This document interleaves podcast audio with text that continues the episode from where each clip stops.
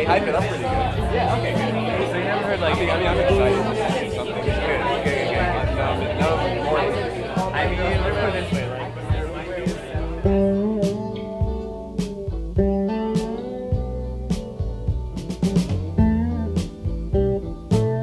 Muito bem-vindo ao quarto episódio do Drive Thru, o spin-off do Cinema Grill, seu rodízio semanal de filmes. Eu sou o Gabriel Reis e vou te contar de forma mais breve e sem spoilers o que, que eu assisti aí nessas últimas semanas. Então, lembrando, né, o Drive Thru é uma versão mais objetiva e direta sobre os filmes que eu vi nos últimos tempos. Aqui a gente não vai falar de spoiler, ao contrário, não vai dar spoiler dos filmes, eu quero dizer, ao contrário do Cinema Grill, que já é um episódio, são episódios mais longos, numerados e que a gente entra nos pormenores do, dos filmes que a gente assistiu aqui no podcast. Lembrando, antes de começar, que você pode é, nos seguir nas redes sociais, no arroba Cinemagril, ou mandar e-mail no podcast cinegril.com. Além disso, nas plataformas de streaming que a gente está em todas, você pode seguir, deixar uma avaliação, e isso nos ajuda muito a outras pessoas nos encontrar. Nessa semana a gente vai falar de dois filmes, que é Os Guardiões da Galáxia Volume 3, um filme de aventura de 2023, e Tar, um filme de drama é, de 2022 aí que concorreu ao Oscar de melhor filme, de melhor atriz, um filme, um filme que ficou muito em evidência no começo do ano.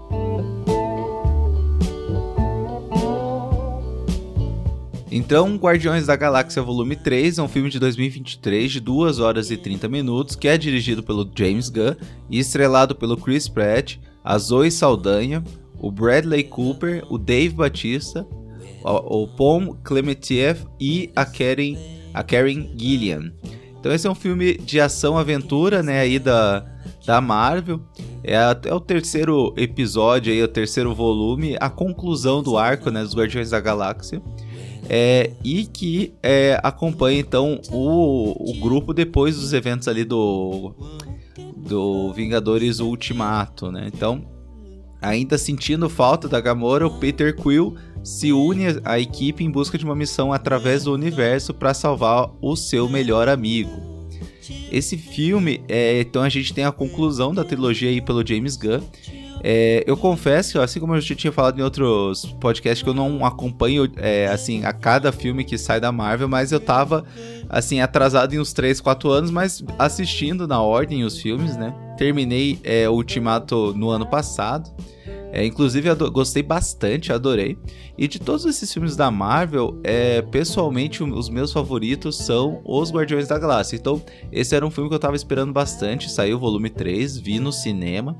É, e, assim, eu, eu, realmente acho que foi uma boa conclusão para para essa pra esse arco aí desses três episódios do Guardiões da Galáxia. Eu achei que ele ainda é um filme que tem uma voz muito única, né? Isso que me chamou muito atenção em relação aos outros filmes da Marvel. É, e acho que ele concluiu bem. É claro que ele tem pontos, né, como qualquer coisa, positivos e negativos. Acho que o principal, né, até dos outros filmes, é que a trilha sonora é muito boa de escutar. É bem legal de você depois deixar, achar no Spotify, é, enfim, em qualquer lugar e deixar rolar ali a trilha sonora do filme. É, tem, é, isso, o filme ele entrega, assim como os dois primeiros. Ah, tem várias cenas engraçadas também, que é outra característica, né? Eu acho que o principal desse terceiro filme é que ele manteve essa energia do primeiro e segundo de ser bem único, a trilha sonora bem diferenciada, bastante cenas engraçadas, e eu acho que ficou em muito, bem em sintonia com os outros dois filmes, né? É, esse filme eu sinto que ele tem um foco bem mais dramático e um foco muito mais no Rocket, né? Que é o amigo que vai ser salvo aí pelo, pelo grupo. É, e conta um pouco mais sobre o passado do Rocket, o que é interessante, o conteúdo, mas a forma que ele faz, talvez eu não acho muito muito inovador, assim, que ele faz vários flashbacks ao longo do filme. A gente descobre muito mais sobre o, sobre o Rocket, né? E ele foca também muito na relação da Gamora, da Gamora e o Peter, né? Então, é, que a Gamora não, não lembra do relacionamento que teve com o Peter. Então é um filme que, talvez comparado com os outros dois, ele é, é mais amargo. Até a conclusão dele, assim, é um pouco mais talvez por assim dizer, realista. É, e ele toca em temas mais pesados também, né? O principal aqui, o mais óbvio, é sendo o abuso animal, né? Os abu porque ele mostra né, então que o Rocket passou por inúmeras experiências é, para chegar no Rocket que a gente conhece, né? Que esse guaxinim aí falante, né? Então, é um filme que ele foca bastante coisas pesadas, né? Talvez mais do que os outros dois filmes. É, e também foca, é, tem um tema bem interessante que eu achei que foi uma forma bem elegante que ele demonstrou, né? Que é como a gente lida com o passado e com relacionamentos prévios que já terminaram, né? Então isso é uma coisa que eu achei que o filme acertou. Coisas que eu não gostei do filme, acho que principalmente considerando um filme de ação, assim, de aventura, eu achei que as cenas de ação foram muito sem graça, assim, realmente bem sem inspiração, sabe? Não sei se ele.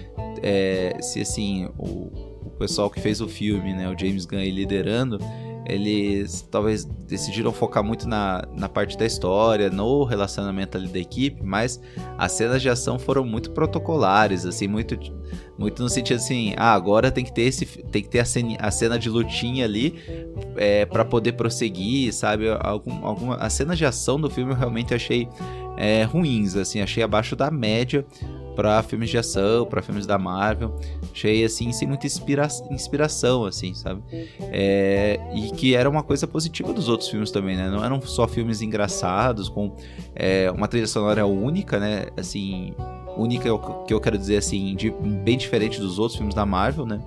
É, mas as cenas de ação eram boas também. E aqui eu sinto que ele pecou um pouquinho é, nesse sentido que estão muito tanto faz assim, sabe? Realmente uma cena protocolar que tem que ter no filme eu não vi muita inspiração em bolar cenas assim na coreografia da cena, sabe?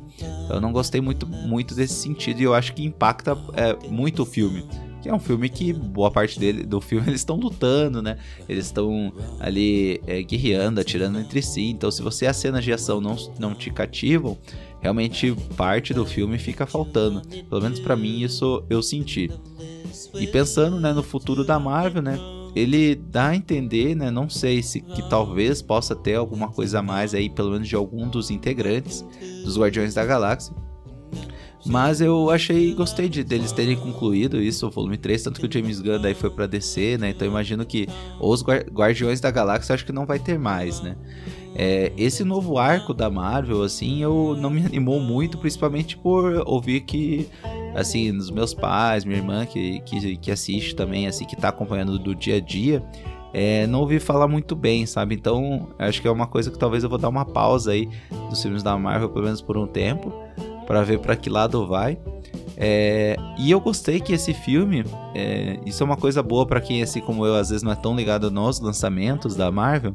Ele não depende de você conhecer todos, todo o novo arco, você ter visto, sei lá, os Eternos ou o Quantum Mania, nada do tipo. Você pode assistir que nem eu, sem ter visto esses filmes, você entender perfeitamente, é claro, contanto que você tenha visto até ali o Ultimato para você entender tudo o que aconteceu, né?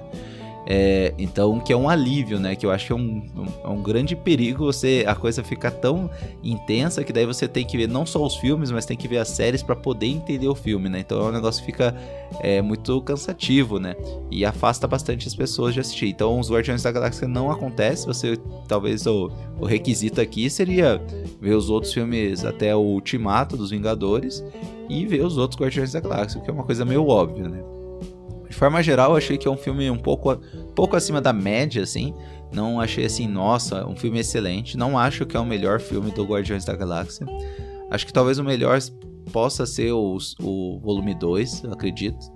É, e o volume 1 é muito bom também. É, tem coisas legais, mas eu acho que parte dele eu achei um pouco sem inspiração, sabe? Não sei em que ponto, assim, o James Gunn tava quando fez o filme, mas eu achei que talvez é, talvez faltou um pouco de inspiração na maneira de contar a história, nas cenas de ação, como eu disse antes. E talvez dá um resultado assim, um pouquinho acima da média. Não é um filme ruim, definitivamente, mas eu acredito que para muitas pessoas não vai ser um filme que vai marcar, assim, que vai lembrar por muito tempo depois. Então, se você gosta de Guardiões da Galáxia, acho que definitivamente você deve assistir. Se você não é muito de Marvel, não, não gostou de Guardiões da Galáxia, acho que é talvez uma coisa que você vá pular. E o outro filme que eu queria falar com vocês é o Tar. Tar é um filme de 2022, de duração de 2 horas e 38, que é longo e para mim longo demais para esse filme, já adiantando.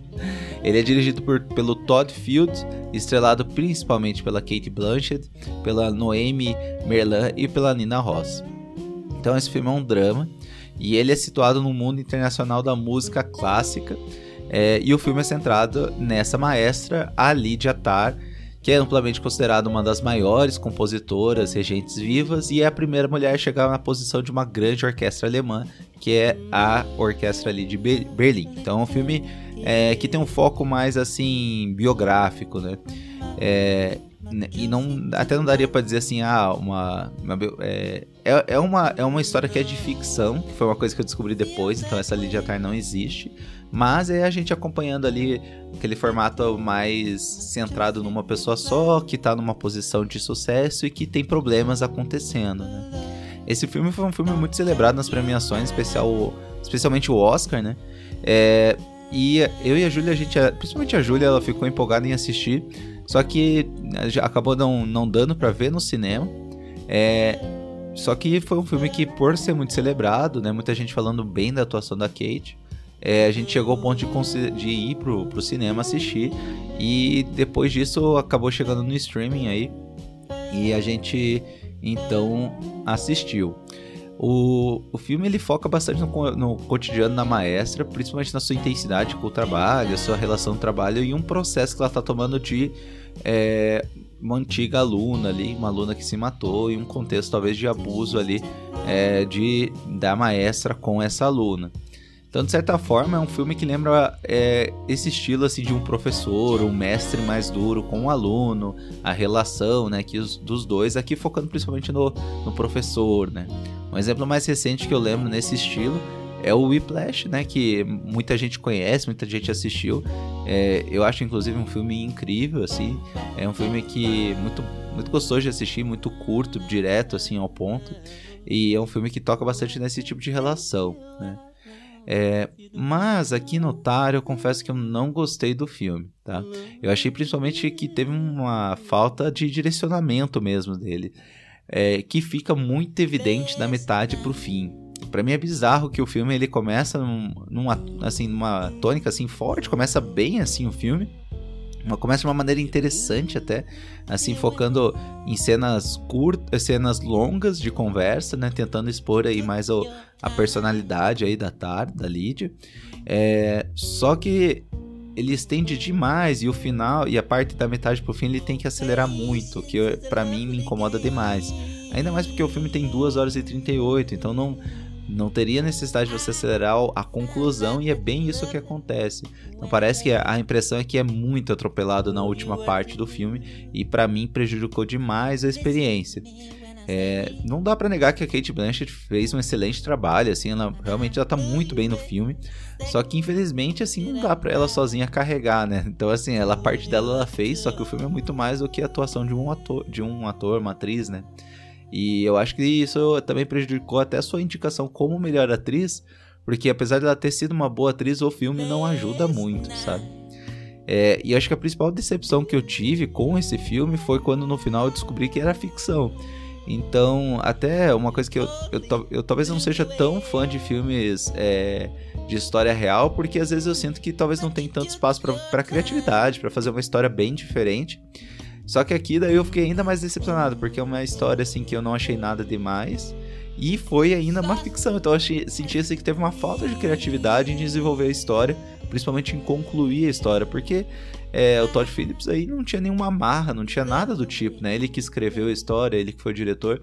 Então, assim, eu achei que talvez ele poderia ter uma um objetivo mais assim, tentar fazer uma coisa mais diferente, assim. Realmente eu achei que um filme que não teve nada demais, infelizmente. Ele tem algumas cenas interessantes, principalmente no começo do filme, que é uma cena em que a Tar tá dando uma aula ali na Juilliard e discute com um aluno sobre é, um músico e sua criação e se isso pode ser separado, né? Por exemplo, um músico que tem uma fama ruim, que fez coisas ruins, mas que compôs músicas importantes, se ele deve, se a música é, deve ser levada em consideração em quem criou ou não, né?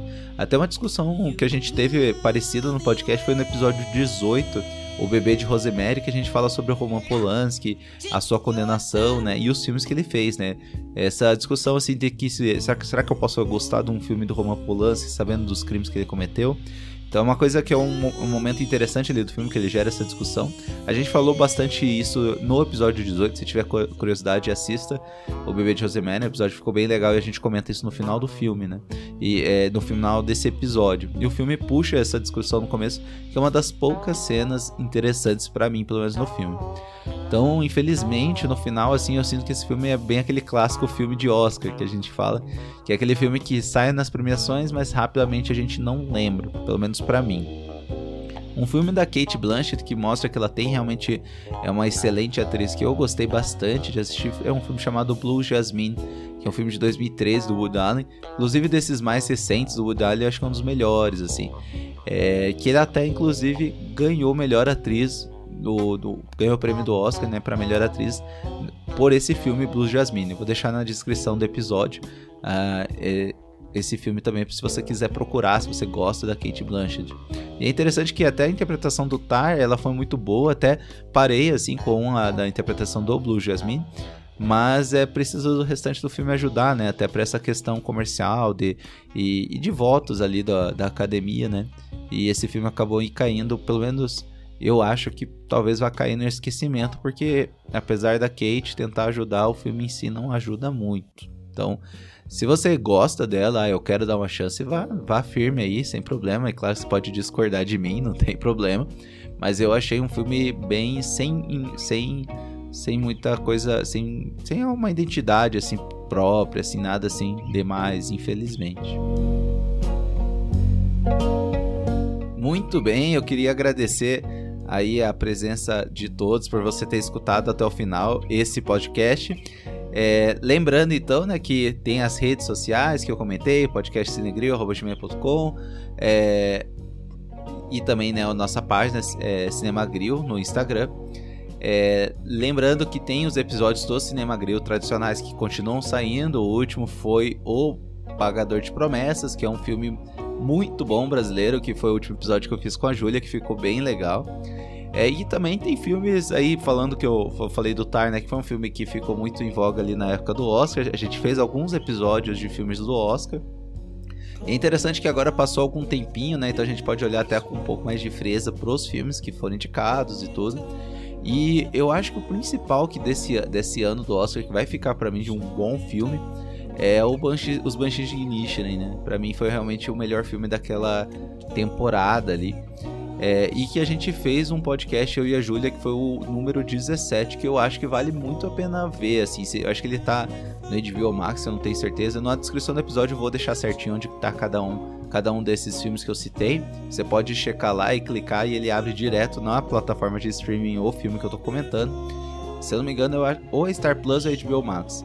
E eu definitivamente acho que você deve assistir, assiste esse filme e depois vá lá no episódio 17 que a gente vai falar um pouco mais dele, que foi o filme que eu mais gostei da temporada do Oscar. É... Além disso, na descrição do episódio tem a lista de filmes que a gente está assistindo, né? E não esqueça de, se você gostou desse episódio, compartilhar nas redes sociais, mandar para seus amigos, dar uma avaliação no Spotify, nos seguir no Spotify, isso nos ajuda muito. Muito obrigado, boa semana e a gente se vê na próxima.